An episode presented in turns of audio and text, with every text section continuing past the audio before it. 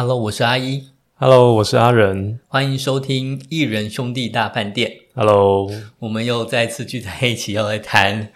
今天的主题是什么呢？呃，今天我们要谈一个纪录片。应该是一个记录的剧，呃，你说它是剧吗？我觉得它蛮写实的。好，我们就是一个剧集。一个剧集。OK，好，呃，这一个所谓的剧集是呃走访世界的性与爱。那为什么我们会挑这一个呃纪录片这个剧集呢？呃，是因为我们在谈那个冰口龙介的欢乐时光的时候，然后我说我看了这一个呃走访世界的性与爱，其中的日本片非常的符合呃冰口龙介所描绘二零一五年的呃这种女性。呃的一种在日本女性的日本女性的一些家庭婚姻关系，，对的一些或是单身状况。对，所以那个时候呃，我就跟阿仁谈说，诶，我们可以继续延伸下来，然后看一下这个纪录片。那呃，这一个纪录片是由这个 CNN 记者克里斯汀·艾曼普所去、呃去试着去采访一些人，然后透过在走访各个不同的城市，然后经验各个城市不同的文化，然后所组合出来的一个剧集。然后呃，它总共有六集吧，我记得没有错，有六集。然后一开始第一集是日本的东京，第二集是印度的德里，第三集是黎巴嫩的贝鲁特，第四集是德国的柏林，第五集是加纳的阿克拉。然后第六集是中国的上海，所以他分别去这六个不同的国家，各这个六个不同的城市，然后去采访当地的一些人，然后对于呃在那个城市里头他们的性跟性的生活，然后亲密的关系是呃有什么样的感觉跟体验？OK，嗯所以这里他节目名称上的性与爱，就是我们所认知到的性与爱吗？呃，应该就是，但是你知道性跟爱它其实是比较广泛的啦，比较广泛。那我为什么会非常喜欢呃，就是喜欢这个剧集，而且甚至我觉得它应该是指应该是我未来的指定读物。呃，一部分就是呃延伸那个欢乐时光，第二部分是因为我上课教的是那个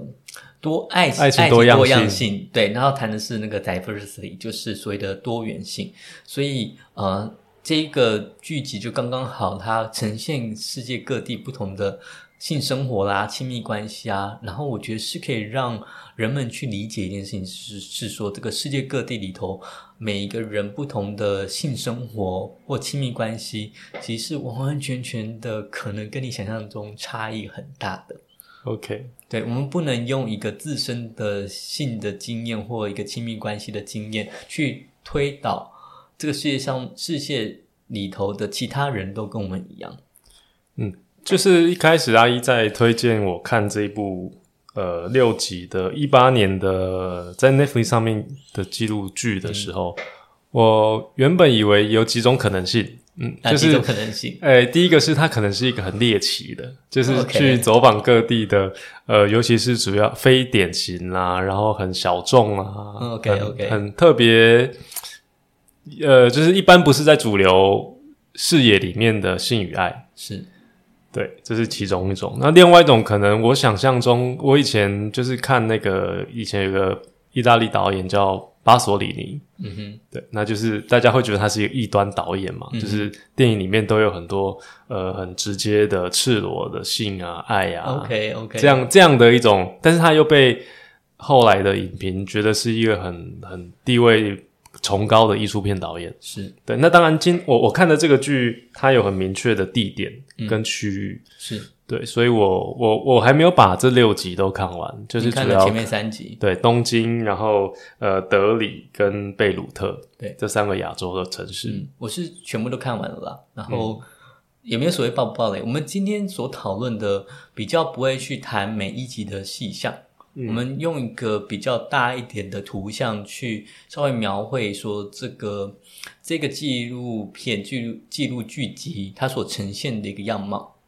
好，所以呃，我们一开始先来讲一下，因为呃这一部呃剧集它的整个采访是由这个 CNN 的记者克里斯汀·艾曼普所去呃做主导。主导主持的，所以呃，她是一个女性的记者，所以从这边的角度就可以知道说，她在谈呃这个嗯性跟爱的时候，你问我说她是不是涵盖所有？你可以知道她在一开始的时候，你可以知道她其实是特别的涵盖一个女性的观点跟一个记者的观点。嗯，就一方面是性别，一方面是新闻。对，所以嗯，你会发现到在看这个纪录片的时候，他很常采访的时候询问嗯受访者，受访者他就会问说：“那你呃，尤其是女性的受访者，他会问说：那你会达到性高潮吗？你在这过程当中快乐吗？”对，他会常常的去询问这个女性受访者这个问题。嗯，对，有有的时候是街访，有的时候是大家坐在对哎桌桌边圆桌这样子。对讨论的时候，他特别的会问这个问题，对他特别会希望能够理解到这个城市的女性到底她怎么感受她的性生活的，她的身体是怎么样感觉的，那呃她的亲密关系是如何的，嗯对，所以他会用一个比较女性的观点去理解这个城市的女性，所以嗯，当你在看这一部纪录片的时候，你会特别的感觉到，他比较没有着重在男性的经验里，他比较去想谈的是呃女性在这个城市里头的女性经验。嗯，有的时候即使是出现一对男女，嗯，对他感我感觉也大部分会是，譬如说可能女生先开始谈，对，或者是女生在谈论自己或谈论彼此的生活的面呃篇幅会稍微比较多一点。是，对，所以嗯，就是当然你可以再延伸一点，就是他比较还谈的是比较异性恋女性的观点嘛。对，因为可能他应该就是异性恋，所以他也不会特别去谈啊、女同志、男同志，他比较着重在谈一个城市里头的女性生理女性的一个观点，嗯去谈这件事情。那尤其是那种身体感受的，比较也不是那种男性理性思维的那一种。嗯，对，然后就是它不是一个性教育，对对对或者是不是科学取向的一个节目。对，OK，然后另外一个是呃，他是记者，那刚才讲的他是一个新闻观点，所以他在做这个整个剧集的时候，他会用采访的方式，然后会，我觉得他的整个串接还蛮顺畅的。对，然后但是他会就会试着用个新闻的方式，让你去理解一些这个城市里头的现实状态。嗯，他也不会装作自己好像很熟练，对对对，对他很像是呃，就是走资深的走进一个城市里面，嗯。然后有一些引路人，对，通常是可能是一个学学者，是或者是某一个呃行业里面的人，或者是某一群呃女性团体，对。对，就是他会去采访，可能他想要了解那个议题的相关的人士，有时候可能是教授啊，有可能是这边的工作的人，那会透过这种很采访的过程里头去呈现出那时候的现实的样貌。嗯，OK，所以也因为是这个样子，嗯，他这个新闻的观点，他会带出了一个隐含的状态是。他会特别的强调性跟爱背后的社会文化因素，嗯，对，我们会看到他在每一集的开始，他会特别的去采访这个地方的什么著名的学者，啊然后去谈一下这个文化当中很著名的性跟爱的一些经典。对，有时候就是这个学者，他可能可能也许是文化研究的，或者性别研究专家，对，那也有时候是作家，就是已经对这个社会的某一些现象已经有一些著作的人。是，所以呃，这个这个部分我觉得非常重要，因为他想要像我们刚才所谈的，他其实很想说重要女性的观点。这个，而且刚才所谈，他问的问题是说，你在这个城市当中，呃，这个女性的有没有办法感觉到性高潮？这个是一个非常个人的问题。嗯哼，但是他在铺陈这个人问题的时候，他在这个剧集的开头，他先铺陈了一个集体文化的观点。好，譬如说日本，他在那一那一集的开始的时候，他就让你去看，其实日本的春宫画其实非常、在过往是非常的可以画的非常居心靡遗的，每根毛都可以画的非常清楚。嗯，对，那什么为什么这样的文化走到了现在？那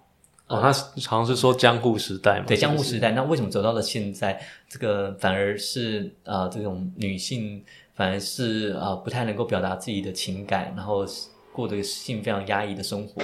好，他他在做一个这样的发文，然后他试着去让你理解到，哦，原来呃日本的文化曾经也那么性开放过，但是随着呃明治维新逐渐的西化，所以他们慢慢逐渐的转向一个比较性压抑的文化。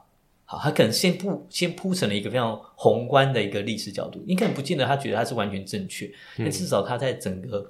整个整集的剧集里头，他先铺了一个呃一个一个小小的一个一层土壤，一个架构，让你是可以顺着它架构里头去做一些探讨的。譬如说他的呃德里，嗯，对，印度德里，的这一集，他也也特别拿了印度的经典，对，好叫做浴巾吧，爱巾？爱巾对，然后他会用这东西来铺陈说，其实印度过往也是非常的呃是在性对于上描绘性是非常的直接，对，然后有一个非常古老的经典，其实就在谈这种亲密关系，而且是跟神这个字眼放在同样都放在这个典籍里面，对。那但是为什么反而到现在的印度，他们还没有办法好好的自由恋爱，反而是有家庭指派婚姻的这样子的状态？他会特别的去描绘呃这个印度跟英英国曾经殖民过印度的这部分的关联。嗯，那譬如说，他谈到了在印度里头跨性别跨种种姓阶级，对，还谈到这个种姓阶级，还会谈到说所谓的呃他们的宗教文化里头，其实对于跨性别其实是非常友善的。但是随着这个英国殖民的关系，那好像有一些新的变化。嗯，好，所以他会把在英国那边他也铺陈出来。那你看，你看到你看到那个贝鲁贝鲁特，对，对他也会试试着去描绘这些东西。你你看到每一集的时候，他在前头的时候，他就会稍微垫一下这个比较大型的土壤，让你去了解这个宏观的部分，然后才问到一个个人经验说，那这个城市下面的这个女性某一些个体，他们到底经个体的经验是个体经验是什么？那其实这个我觉得就一个性别讨论的角度来说，其实很细致。嗯，对，它同时兼顾了一个宏观的角度，就同又同时要处理到一个非常个人的微观的角度。那所以呃当我觉得他很试着想要在这这个剧集里头同时处理两者了。啊，对，然后我觉得我呃，我觉得他他在一个那么短的剧集以后能够处理这个一集大概都是四十一分钟，，对，就是四十，就是四十，所以它那么大，我觉得他已经算很厉害了。对，但是呃，我刚才讲说，它其实隐含着什么样的意涵？它其实在告诉大家一件事情说，虽然这些生理性别或先天的性倾向，它可能是一种呃，你可能天生下来就决定决定的状态，嗯但是其实这个世界上面的每一个人，真正影响我们每个人生活，而且产生那么大的差异的，其实是这这个有时候是社会社会文化跟他的地区文化，，对，其实这个东西才是让大家变异那么大的，而不见得是生理性别或心理的性倾向。嗯，对。那他把这个性别的讨论里头，呃，更加呃，就是更加让大家看到那个社会文化影响的因素，而且这个社会文化里头，你整个在拉的光谱，它拉的更大，嗯、他会看到是它不是不是只有啊、呃社会，它还有宗教。对啊，还有政治的，政治的、经济的，然后我们看到有战争下面的城市、战争的、嗯国际政治的。但是他说，他说这个其实你放在层层脉络下面叠合出来的。那这个东西可能影响到每个人是更深的，胜过于你先天原本来的样子嗯嗯嗯，呀。所以我觉得这个是一个，我为什么想把这当教材？我觉得这件事情是很难让人可以直接理解到。我们都会认为性别可能是来自于一个天生的状态，然后每个人成为的样子可能是来自于先天，但其实这个后天的社会文化的土壤可能影响我们更深。或者是我们有时候在一些呃剧情片里面或是创作里面会看到比较是个案式的，就是我们就是会看到男女主角。对他们一路上发生的事情，对。可是，在这一系列里面，我们比较，他会走访很多不同的代表人物，嗯，对。然后在每个群体里面，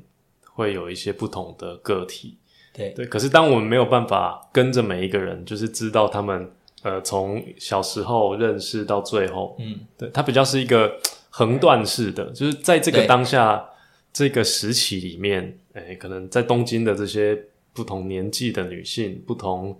呃倾向的女性，嗯她们面临或是经历了什么样的性跟爱的经验？是，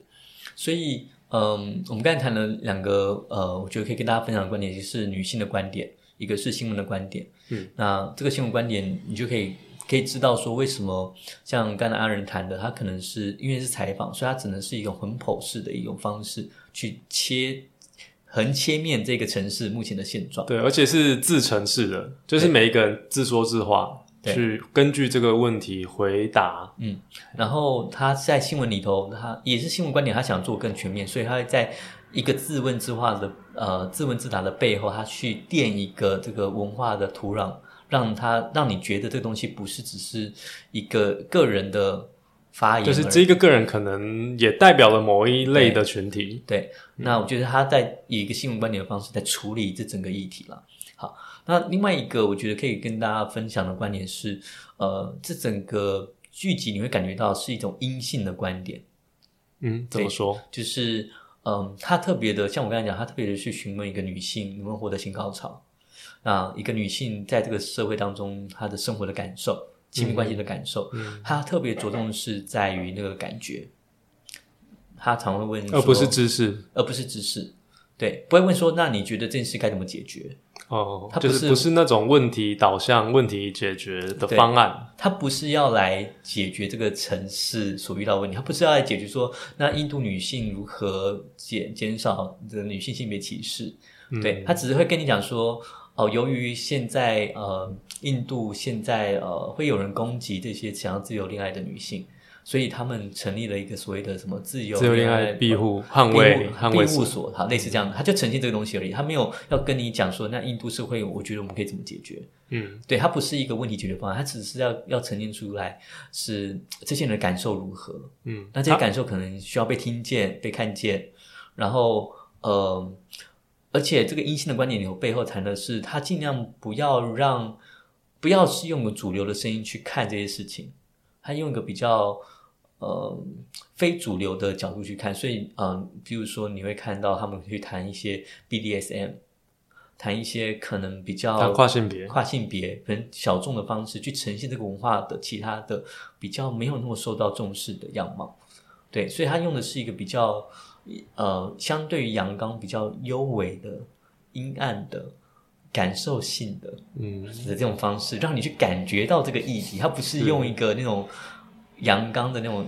很结构的、硬性的知识分析的来跟你谈这件事。我觉得这个是这个呃主持人一个蛮厉害的地方，就是他的这种气氛就会让你觉得很容易跟他呃打成一片。就是你跟这个主持人坐在一个，比如说坐在一个酒吧里，或是坐在像东京他们是坐在牛郎店里嘛，嗯嗯。对，或者走在街头上，是。你就会有一我我们我们在看的时候会有一种感觉，就是好像这个主持人就是也不是一个观光客，他就是一个好像你你想要认识你的一个好朋友，嗯，对对一些事情很好奇，嗯，对。那当然我们知道，就是摄影机，它当然也是某个程度的冒犯或侵犯，嗯，对。但是我觉得这个节目大整体的距离拿捏的很好啊，就是都会让主持人现身在镜头前，嗯，也跟他的受访者就是一起。不会好像落的是这个主持人在一个比较高高在上的那种姿态，是对他的采访技巧是不错的啊、我觉得就是我让我怀疑他可能都认识这些人，就感觉他们曾经是朋友的感觉，就是他可能透过人脉找寻到一些在这个城市他已经认识的人，对，但是其实你也知道说，当然不可能这些认识，一定是他的制作单位帮忙找，但是嗯。他会让你沉浸在那个画面以后，就觉得他们可以聊到一个很自然。很自然的这种性的事情、亲密关系的事情，那一定有某些交打交道的过程，那是在荧幕背后的，嗯，才会显示出感觉那么的像，那么的自然像朋友啦。对，要不然就是他非常的亲和，很闲话家常的感觉。可是问题本身又有时候非常的直接跟犀利。对，那就有点走到那种新闻观点，但是又你会知道他其实是阴阴性的特质、阴性的观点，在处理一些比较优美的事，然后可能把它、用剪接的方式把它剪得非常的直接，有可能。嗯对，那我觉得第三个可以呃分享就是这个阴性的观点。那最后一个观点，我觉得可以分享就是西方的观点。对，就是 西方指的是美国吗？呃，我们不能单指某个国家，毕但是这个毕竟是一个美国制作的节目，对对，那呃，但是可以去理解是说，当他挑这六个城市，然后去挑这个六个城市的不同的主题，他其实某个程度是在挑相对于美国或西方来说比较文化冲击的主题去做讨论。嗯，就是跟美国文化、西方文化比较，他们认为奇特的地方。对，那嗯，譬如说他可能呃选择日本，然后他们会特别有个地方会讨论讨论到说，嗯，为什么日本人没办法好好的表达的自己的爱意，没办法好好的拥抱？嗯好，他就觉得这件事情，这个这个是因为相较于一个美国的社会来说，他们常常就会抱来抱去的嘛，亲来亲去的，然后表达爱意。但是为什么这个文化里头没有办法？这个对他们来说是一个蛮强烈的文化冲突。嗯对，所以他们可能还采访了一个可能是日本人跟一个呃哦这个欧美人士结，欧美人士对，对然后去采访他们，去他们两边去表达对他们对于文化的观察。对，那比如说他们在印度德里那边，呃，他们也也他们也没办法想象为什么一个国家没办法自由恋爱，因为对他们来说，美国是可以自由恋爱的国家，所以他们会很好奇为什么这个家庭他可以去呃指定他的这个女儿儿子决定要跟谁谈恋爱，而且这这件事情甚至会引起家庭冲突到要逃逃跑庇护的状态。嗯他挑的这些东西都是一个西方文化的观点，认为一个会很巨大的文化冲突的地方。嗯，只是他用的采访的姿态不会让我们感觉到冒犯，对。就是他很有技巧的去把这些他可能心中的疑惑，用一个比较呃平和跟询问的方式去问这些受访者。对，嗯，所以我说他的这个虽然嗯很平和的去采访这些受访者，但是他所挑选的这些主题是对于他的文化而言，就是美国文化而言，是异文化，是一个对可以需要去讨论的文化冲击。但是呃，我刚才跟阿仁谈说，如果是我们以台湾人要做这个节目的话，我们可能去跟日本人想要询问的，你会想问什么？如果是东京嘛，对，我会比较想，譬如说，我们可能会找更年轻的族群，嗯就是呃未成年的这个族群是去探讨，因为可能在我们的影影像文化里面，我们都比较容易接收到，就是呃 cosplay 啊，嗯。然后可能对于日本的这种校园文化，嗯。很很好，感觉好像很熟悉，嗯。对，然后影视上面对于他们的这种呃爱情、感情或是校园青春，都会描写很多。嗯。我我觉得如果自己我自己是呃一个台湾的观点要要去讨论日本东京的性与爱的话，我们嗯、我自己就会想很想要去了解情色片产业，对情色恋的产呃情色的产业，就是说嗯。情色片怎么制作出来的。嗯。那我相信我们自己在台湾有看到一些农场文章会去讨论这些女优的价格啊、男优的价格啊，他们怎么嗯。制作过程，然后甚至他们还有为这个整个 A 片制作还拍了一个日剧，嗯。然后大家去了解这个制作产业背后的辛苦，这样子。嗯。对，那但是你你就可以看到说，这一个纪录片里头，他并没有去探讨这件事，因为对于美国文化而言，他们也有自己的色情片的产业，嗯那这个是非常稀松平常的。但是对于台湾而言，因为我们没有色情片的我们好，像还是一个禁忌，对或是就是没有不成一个产业。对我们不可能，我们不敢直接的明目张胆说我们有色情片产业。对，然后我们又是看着日本色情片长大的，所以我们一定会好奇这种这件事情。所以我你会发发现到台湾多数对于日本的性跟爱的第一个直接的联想，其实都是讲他们的色情片。会想说，诶，为什么他们会愿意做这件事情呢？那呃，价格多少啊？是不是请很多才愿意让他们做啊？然后为什么他们有各个不同年龄层愿意投入这产业？嗯，然后这产业背后的这些制作是什么样的？就是大家会去询问这件事情，但是对于这个剧集而言，他们自己就有了，他们就不会觉得他们要去采访日本这件事情，他们就会反而去问牛郎店。对对对，比较叫因为我印象深刻，就是他们会去呃，就是服务女性的牛郎店对里面去访问这个牛郎公关，对。对，询问他说，哎，他觉得来这边的女性，她可能，比如说她是怎么样服务他们，对。然后通常都会是什么人来，以及实实际上他们工作的状况。是，对，然后好像就是这个主持人就跟着这个，我印象中是一个学者嘛，嗯就是坐在桌边，然后就是闲聊他们感受一下被感受对 对在店里的那种气氛。对。但是我觉得牛郎店对于台湾而言，我们好像是也蛮能够我们应该也可以想象啊，对，所以我们我们就不觉得牛郎店这件事情我们那么那么大惊小怪。对，然后嗯，由于我们很常接触日本文化，所以对于那种当中有讨论到可能像什么呃玩偶，他一个一个男性的家里摆了一堆玩偶、充气娃娃充气娃娃，我们就觉得这件事情对我来说冲击也没那么大。对，对，所以我说，如果以一个台湾的观点来呃去走访这些城市的话，我相信也会有我们自己文化里头觉得比较强烈的文化冲突。那哪些呃是哪些不是？这部分一定是取决于我们自己文化的一些观点。那这部片就是非常西方文化观点，他们挑出来的是相较于呃美国来说是比较大的文化冲突的点。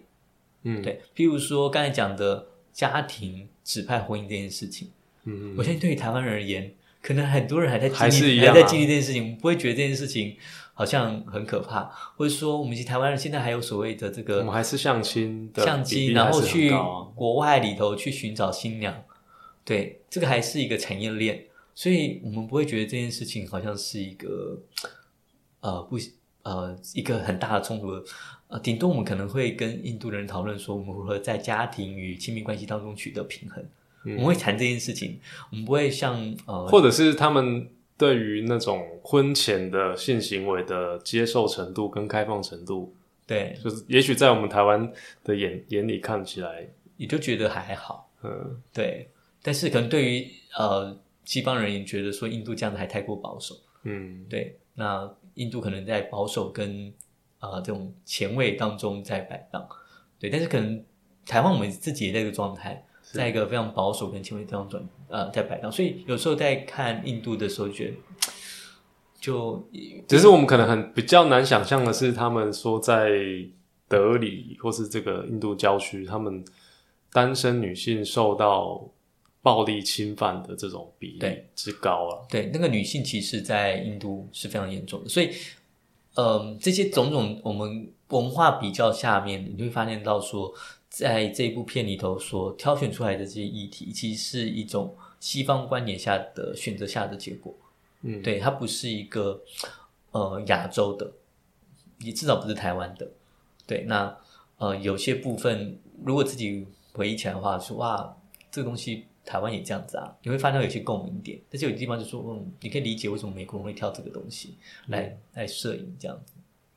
我觉得，但里面还是有一些共通的东西，譬如他们会去谈婚姻状态，嗯。就是同样都是生在，这就回到我们那时候看《欢乐时光》里面有呃两组已婚的角色嘛，对对对然后两组一个是离婚，一个是单，一个是单身，对。就是回应到《欢乐时光》来看的话，就是我们会看到东京这一篇里面，呃，他们受访的这些女生对于婚姻里面，就又有一个她，她就有表达说，他其实跟他先生没有性行为，对。对，那他在婚外有别的呃男友，对。对，那我觉得对于这个节目的受访者来说，他要能够直接的陈述这个状态，我觉得是蛮蛮不容易的。嗯，对，那也那也许也显见说在，呃东京这个社会里面，就是这样的族群的女性，其实不一定是少数。嗯，对，就是她虽然有婚姻，可是呃先生也能够接受她在外面可能有别的、呃、性的对象。对啊，就是我们就是因为看了《欢乐时光》里头，我我我分享说那个英子跟梁燕的那一组嘛，就是那个你刚才讲起的这个是英子啊，对对对，对，就是她后来就是上了那个火车，跟了一个人发生你一夜啊情，原本看起来最守妇道嘛，对，就是最符合妇女规范的这种。对角色对英子，然后后来就发生事情，然后回来之后跟她老公坦白说，我就是我就是发生了，那我就直接坦白跟你讲。嗯对，那我我说我那时候联想到就是我看到这部纪录片，那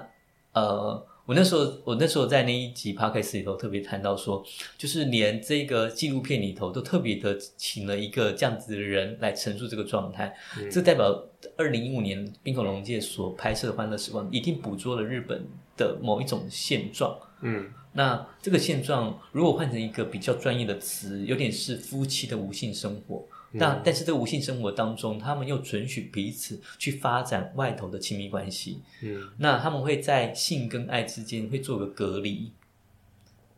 就是他们可以去外头发展性关系，身体的愉悦，但是回来会扮演一种家庭的角色。嗯，那我们继续维持着家庭的功能。对，那所以才特别的，我们还因为这个事情才特别的看了这个纪录片嘛。对对，除了这个日本这一篇你来，你因为他你还看两集，你还有什么特别有印象的？我们最后就来谈谈一些比较有印象的点好了。就是德里那一篇，我觉得很有印象是，其实蛮多都很有印象，但是现在想到是那个 BDSM 那一个段落，OK，就是 因为那一那一你的潜意识里头反映出了什么？那种对 BDSM 特别的因为觉得哦，在因为那个印那一段就是印度的那一个应该算俱乐部或是这个群体里面的那个男生就说，他你要提到 BDSM，就是除了印度，嗯，还能想到世界上有什么其他地方更适合？OK 对，我就想说，哦，是这样子吗？OK，而且在那一段里面，大家都好像没有办法以真的脸露面嘛，嗯哼，对，然后我们会看到那一段有夫妻，对，然后先生在展示说他在，就是他们用透过投影片的方式展示他在进行过程中的一些照片。是 OK，因为你还没有看后面的部分，在德国德国，我德刚看到对 提示，提示，德国柏林那边他们有也有 BDSM。对，那我这边可以报了一下，就是 BDSM 在德国的时候，它已经变成是一种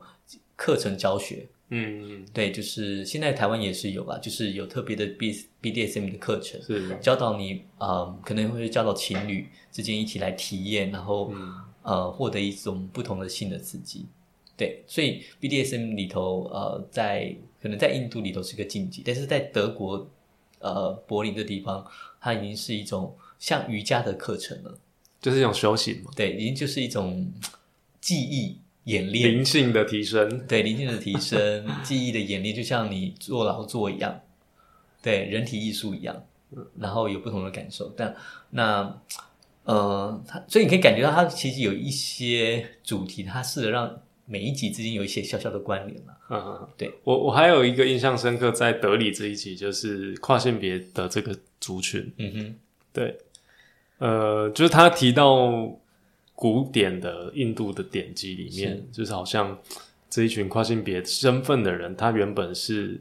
一个可以给人家祝福的一种，对，有点接近神圣的角色。对。对，但他现况是他们必须要在呃人流车流的路上，嗯就是可能有点接近他给你祝福，但是你就是要付给他钱。是，对，那可能受教育的机会也不高，嗯，那大部分会要从事性工作。是，然后我我就想到说，在台湾是不是也是这个情况啊？你说哪样的情况？就是对于跨性别者来说，就是在印度的这种呃，就是在印度好像一开始是神性的，嗯，但随着文化的演变，他们变成是一个很边缘、被备受排挤的一个族群。OK，基本上我不知道，嗯，对，呃，但是我觉得跨性别在呃中国文化里头，它没有特别抬升到神性，但是我们的神是不分男女，不分性别。对，譬如像观世音菩萨，观世音菩萨，他就是就是呃所呈现的应该是一个中性的状态，可是我们有，譬如说娘娘，然后有土地公、土地婆，对，我们会有一些性别的一些分野，对，但是，呃、譬如说关系，我们会有一些神是，就是又既既是男又既是男既是女。因为我们想象出来神的伟大，应该是他其实是性别这件事是无法框架他的，嗯，才会觉得这个神是很厉害的。对，那只是因为我们觉得那个他是神性，然后必须要刻画整个人的形象，所以他把他可能落在某个性别里。对，但基本上比较典型的例子是观世音菩萨。嗯，对，嗯，你就很难去想象耶稣他是一个女性，因为他在整个故事里头，他就已经是个男性了，要不然她怎么跟一那个圣母玛利亚能够发生呃，就是一起产，就是生下耶稣呢？这样子，对，就是这个特别的族，呃，不是说特别的族群，就是这样的一个身份是只有在德里这个篇章出现，还是对对嘛，目前看起来，我记得印象深刻是在德里。就表示说这个节目或是这个制作单位特别在德里里面找到这一群啊，还有在哦对，还有在中国上海，哦，上海也有，上海有一个，对，他有特别谈到跨性别，对，所嗯、所以呃，我觉得这边可以补充一下，就是嗯、他特别呃，在谈这个性别少数的时候，或者是现在的比较正确的词汇叫多元性别，嗯，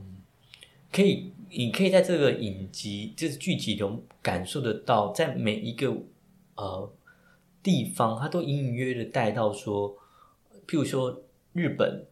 它为什么慢慢的走向目前现在的这个样子？它是来自于明治维维新要西化的结果。那为什么印度会慢慢走向现在的状态？其实某个程度英国殖民，也是英国殖民，也是西化，因为要现现代化，受到西方影响的结果。那呃，你自己比你像中国上海，它其实某程度也是一个洋派的城市，它也是呃，它他们当然会受到一些共产主义的一些影响，但是它某个程度它也是要现代化，它也会慢慢受西化的影响。那你自己我们比你们自己台湾其实也是这个状态，那所以很多时候会产生一些冲突。那其中有一集他是在谈那个刚才讲到是加纳的阿阿克拉，阿克拉，那个那个呃那一集，它的有趣是他们正他因为还他们城市还在在发展当中，所以是很那个城市正在同时有传统的非洲文化，但是又同时他们必须得兼容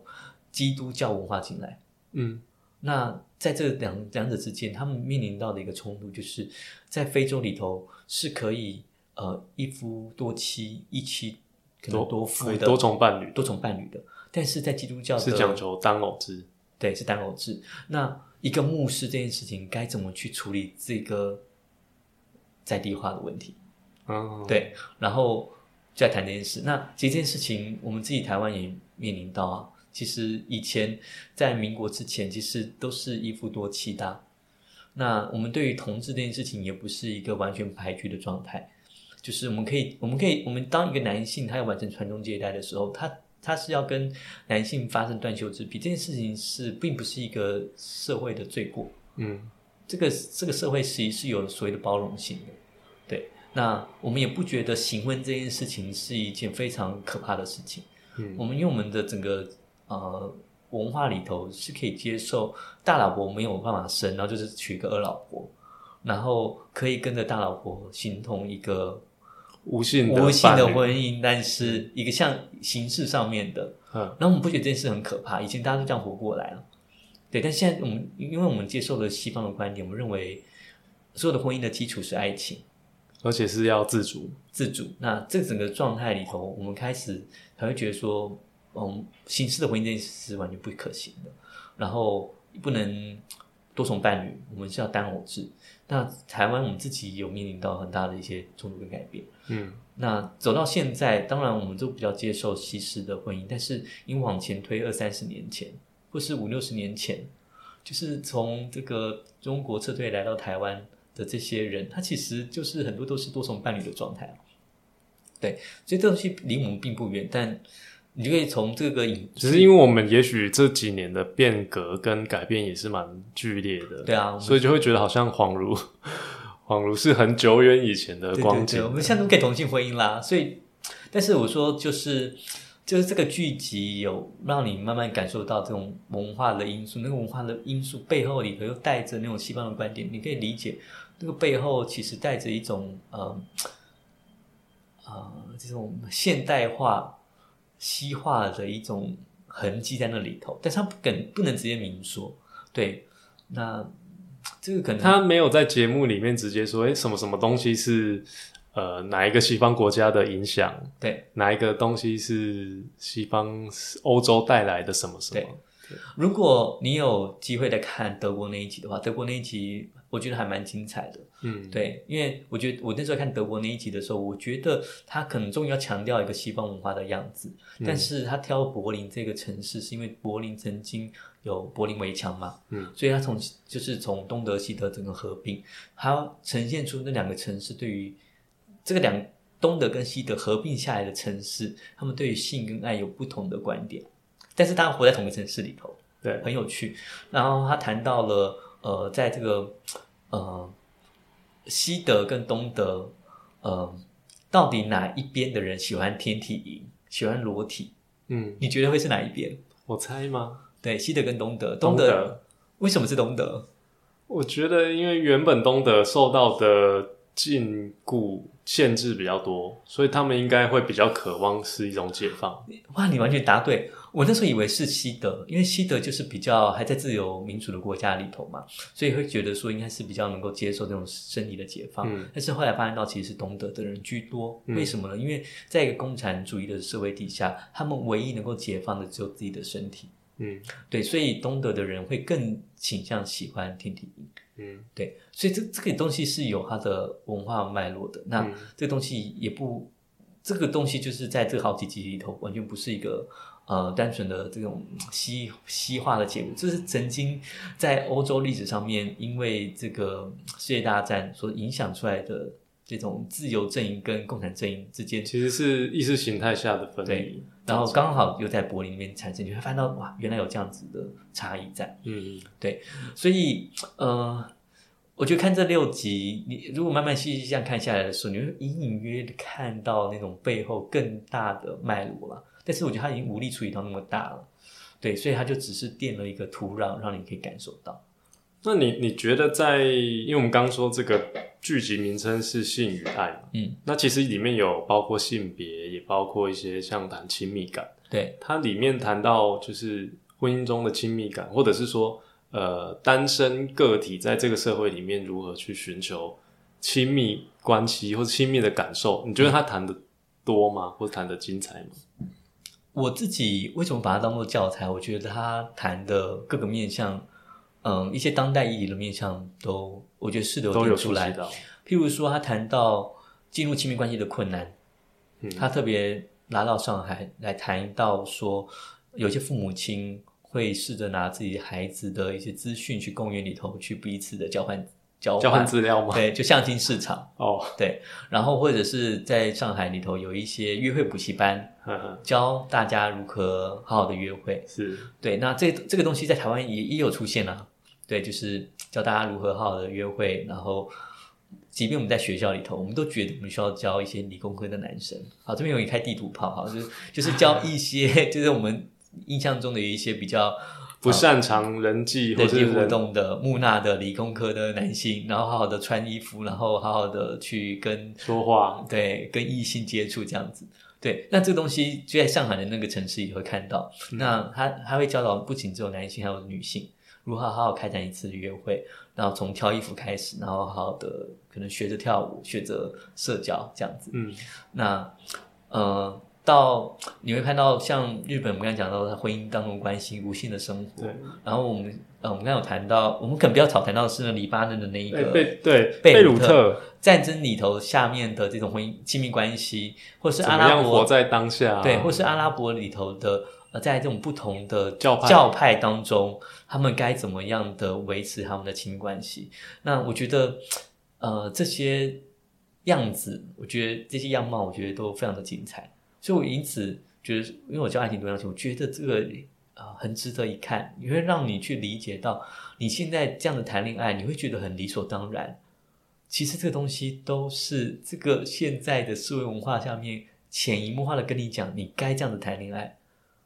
它不是一个必然的结果。嗯那这个东西在台湾正在被挑战，因为台湾如果我们要走向一个双语国家，我们即将呢要让这个台湾社会更国际化的话，那我现在在智商里头已经遇到了很多异国文化的伴侣，需要来讨论他们的亲密关系了。嗯对，就是他们可能会来谈说，呃，可能是一个呃外国的学生在跟一个台湾女台湾的生交台湾的学生交往台湾学生交往的时候，那啊，像我遇到的就是说，一个外国的学生男学生跟我讲说，他跟他的呃台湾的女学生女女友。女女女友分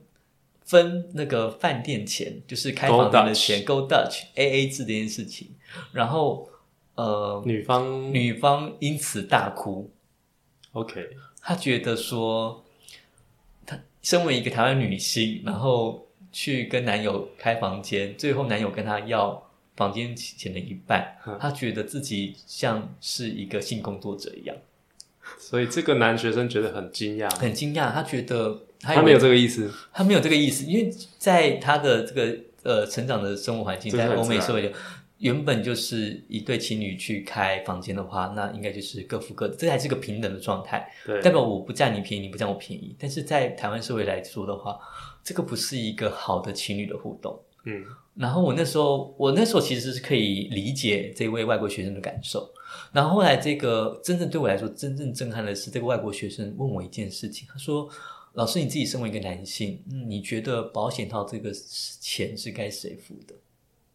你觉得是该谁付的？阿仁，的钱吗？保险套的保险套该谁付？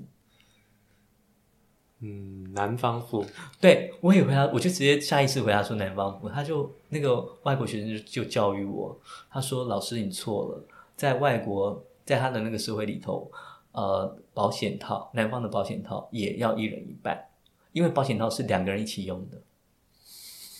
所以女方也要付保险套。所以他的意思在跟我讲一件事，说老师，我只有跟他要房间钱的一半，嗯我还没有跟他要保险套钱的一半呢，所以我已经退让了。”嗯，但是我自己，那我想他在台湾应该 会很不容易对发展亲密关系。对，那你这个时候要要求这一位呃外国学生是来融入台湾的社会，还是说我们台湾社会我们要进展到外国呃性别平等的那个状态？好，对，所以我就说这些爱情不同的样貌，其实是当你去越去理解，越去越去看，你会发现我们其实呃这种亲密关系的样貌一直受社会文化的影响。嗯一直是受社会文化影响。那当你看到越多社会文化的时候，你还会去醒思，为什为什么你现在用这个方式去谈恋爱，去进行亲密关系？那我所以我觉得这是一个很好的一个聚集，让大家去醒思自己目前可能会有哪些因素影响了我们？对，然后我们其实是不自知的，然后我们一直觉得我们自己用这个方式谈恋爱是理所当然的。那这样有谈到的，他用个比较女性的阴性的观点，用个一个新闻的观点，用个西方的观点，那你这样去对应着自己，像我们是男性，就会去理解哦，原来女性是这样想事事情的。那会说用个西方观点，我们就可以对应到哦，原来台湾我们是用这样的方式去想事情，你还要去自我醒思，说 OK，我们有些事情是我们从来没有想过的。嗯，最后，最后，你们有什么要补充的呢？有没有什么最后想要讲的？就是很期待可以把我还没有看的柏林篇跟那个阿克拉篇，对，好好把它看完。我如果要最后补充的是，我觉得在里头最让我惊艳的，其实是在那个尼巴嫩的贝鲁特。嗯对，因为我觉得我从来没有想象过，在一个战争下的城市，那呃，人们是如何发展自己的性爱。那现在由于又是乌俄战争在发生嘛，嗯，对，你就会更去想象说，我们直接看到那个战争的那个样子，哦，那那个段落一幕很印象深刻，就是有一位女士每天都会去美容院，对对对，就是整理她的头发。对，然后那个有一个受访的呃女作家，杂志主编，她也说，她就是每天都要把自己装扮的很好。嗯，对，因为她说就是在一个残破的废，随时可能变成废墟的一个城市里面，嗯就是这一点点的那种美丽，对，会会让他自己，或是让他们的生活变得很不一样。是啊，对，所以我从来没有想象过说，在一个战争下的城市，女性是怎么样的思考自己的身体，然后去寻找自己的亲密关系，然后这个城市里头大家是怎么看待性跟爱。所以我觉得贝鲁特那一集让我就是有一点很很很心思良多，很惊讶，说哦天哪，我完完全全没有想到人在这个状态下面是是会是什么样的情况。对，所以那一集是让我最最最惊讶，最就就是让我看到哇，真的是完全是完全不一样的视角。对嗯，那尤其因为我刚才讲的，尤其是因为战争，然后台湾也也有可能有一些战争的一些威胁，所以 就更有那种感觉，说我们要走向一种及时及时那个行乐行乐的那种状态。那对于现在的年轻人，他们现在是是不是也在是不是在准备这个状态？，对，是不是也是这个状态？还是说他们是因为来自于西方的那种社会强强调了性的自主，然后的这种性的追求去做，还是其实他带的是某种对于这个世界毁灭的焦虑，而不加思索的及及时行乐？你就觉得说行为相同，但是那背后的那个感觉其实是不同的。那到底台湾像是哪一种呢？也会很想要有人就是去做看看，在台湾这个类型的节目，真的去探访。对，所以呃，你会看到我们在谈这些剧集以后，都每一个地方都有一点点的关联连着台湾，很有意思。嗯就是你看到每个地方，你会觉得好像都跟自己无关，但是每个地方都你会发现到跟台湾是有关联的。嗯你就可以看到一点我们的影子，日本啊、印度啊，就是连那个战争下的贝鲁特，我们都还可以看到一点点台湾的影子。所以，如果真的有时间坐下来看这个这个纪录片这个剧集的话，我觉得呃会有很大的收获。嗯，OK，那我们今天谈到这边，好，好，谢谢各位谢谢大家谢谢，拜拜。拜拜。